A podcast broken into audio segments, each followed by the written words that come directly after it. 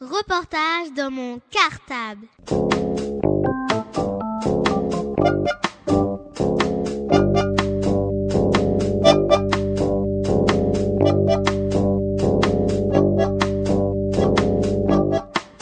Reportage dans mon cartable. Pourquoi avoir choisi le chant pour raconter la vie de vos ancêtres et de la mémoire du peuple noir? N'avez-vous jamais songé à écrire un livre sur ce sujet? Ben oui, on ne peut pas tout faire. Il y a des gens qui écrivent et qui font ça très très bien.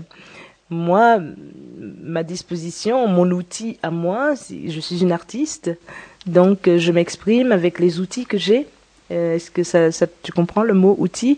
Moi, j'ai ma voix, ma, ma diction, mon talent de comédien. Je m'exprime avec et je défends euh, ce que j'ai à défendre, j'exprime ce que j'ai à exprimer avec ce que j'ai comme talent. Donc j'ai reçu une voix qui sonne, qui résonne quand elle va sur scène et qui qui arrive à convaincre les gens. Je ne suis pas sûre que je serai convaincante et que je pourrais raconter aussi bien qu'un auteur, quelqu'un qui a la science de l'écriture et qui sait écrire. Donc j'ai beaucoup de documents, beaucoup de documentation, bien sûr que j'ai euh, beaucoup euh, beaucoup de matière. Je pourrais faire un livre, mais bon, euh, peut-être qu'il serait pas lisible, je ne sais pas. Moi, c'est pareil, si ton père est médecin, on lui dit, bon, euh, vous allez découper la viande tous les jours, peut-être qu'il pourrait pas découper la viande, tu comprends Il serait pas bien embouché. euh, tu vois C'est un peu les dispositions que chacun a. Euh, nous avons tous reçu quelque chose, un don. Euh, vous qui êtes ici, vous avez certainement, vous savez, il y en a qui aiment faire la cuisine, par exemple un, bon cuisinier, un excellent cuisinier, il peut faire passer aussi beaucoup de choses parce qu'il est très créatif, parce que c'est son outil, c'est ça qu'il développe, c'est ce que c'est le don que la nature lui a donné. Peut-être que vous, plus tard, vous serez un excellent aviateur ou un excellent médecin ou un excellent président de la République. Nous avons tous nos talents de vie, nos talents de vie à développer, euh, être aussi une maman extraordinaire, une maman qui accompagne, un bon maître d'école par exemple. Il est exactement, c'est aussi sa façon d'être artiste. Nous sommes tous des artistes et nous avons tous des choses à faire. Donc celui qui écrit, qui écrit bien, bon, il faut le laisser écrire. Peut-être que je lui donnerai mes documents et qu'il va traduire mieux que moi sur le papier ce que j'ai ce à dire. Mais moi, je le traduis bien euh, sur la scène.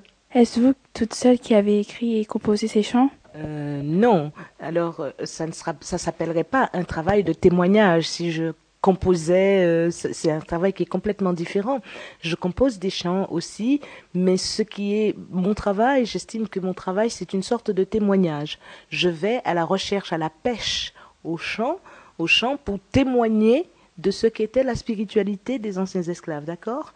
Donc je prends des chants traditionnels, je prends les chants que l'on me donne et je les donne quelquefois même sans traduction, je ne les traduis pas.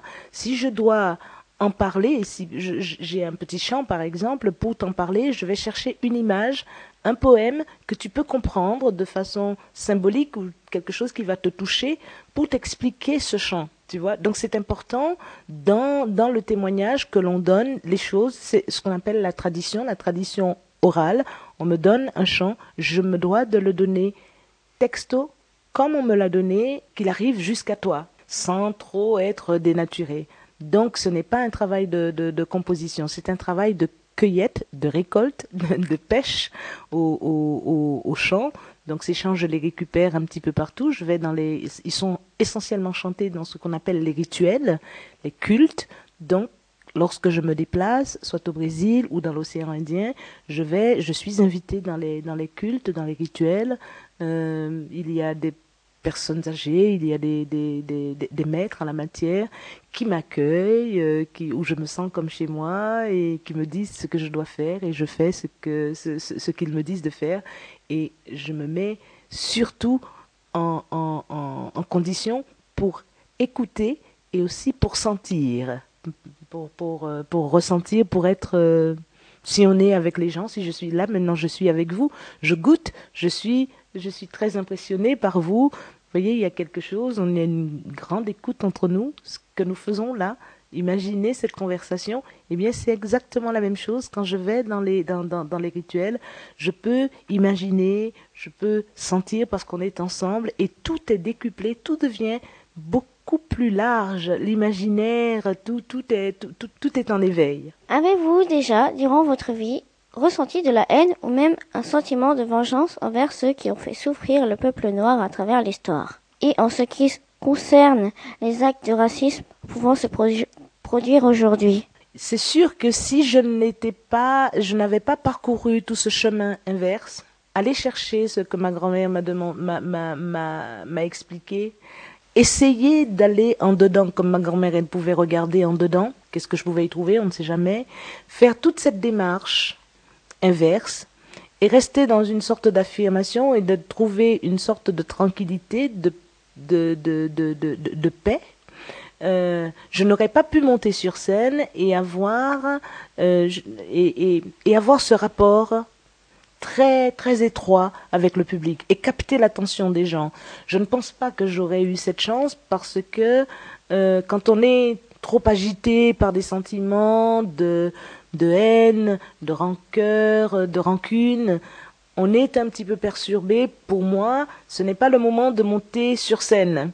Euh, euh, Lorsqu'on est dans l'affirmation, moi, tous ces voyages et, ce- ces chants graffiti, la préparation de ces chants, ça m'a permis d'être dans l'affirmation et au fond, dans une, pas dans une acceptation, mais dans, dans le pardon, parce que personne n'est là. Moi, je suis aujourd'hui, je ne subis aucun, aucun, au- aucune, aucune agression. euh, J'ai j'ai cette chance.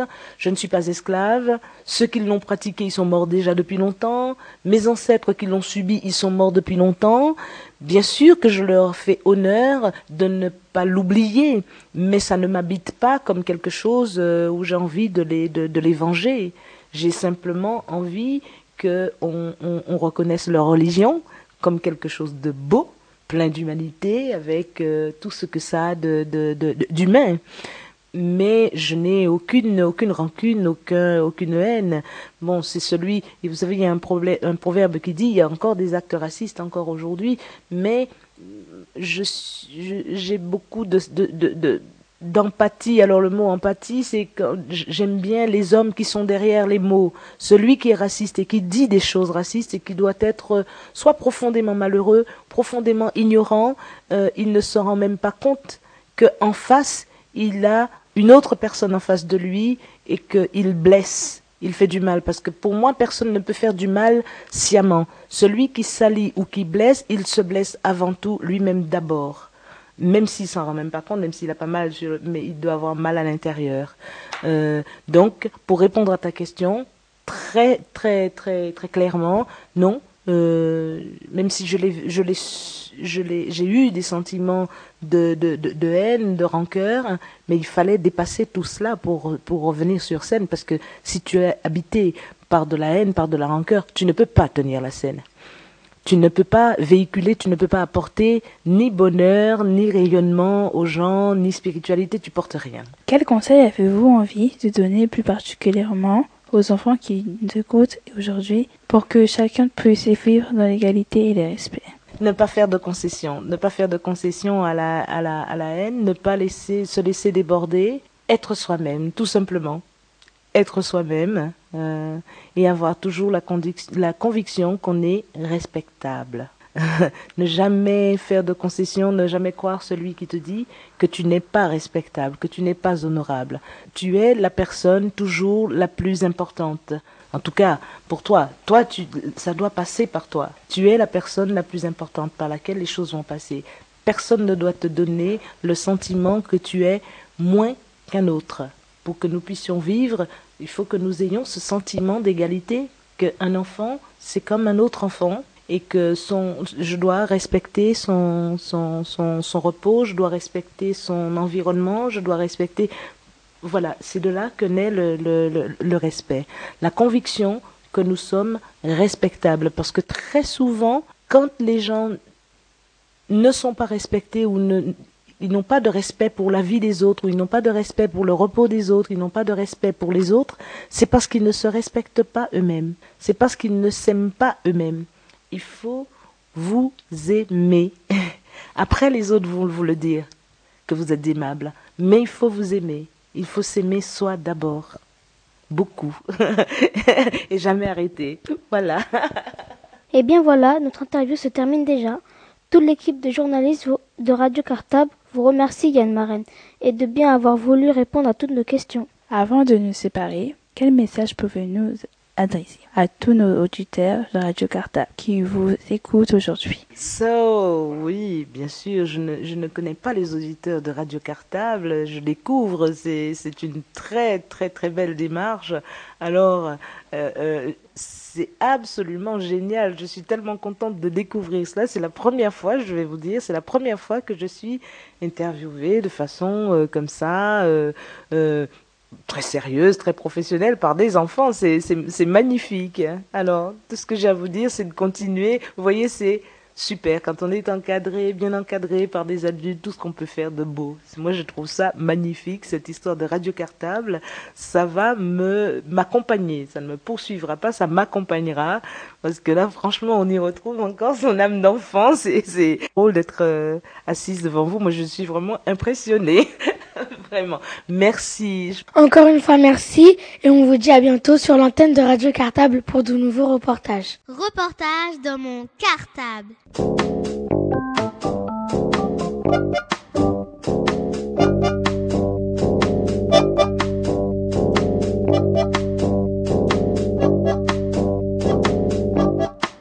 Reportage dans mon cartable.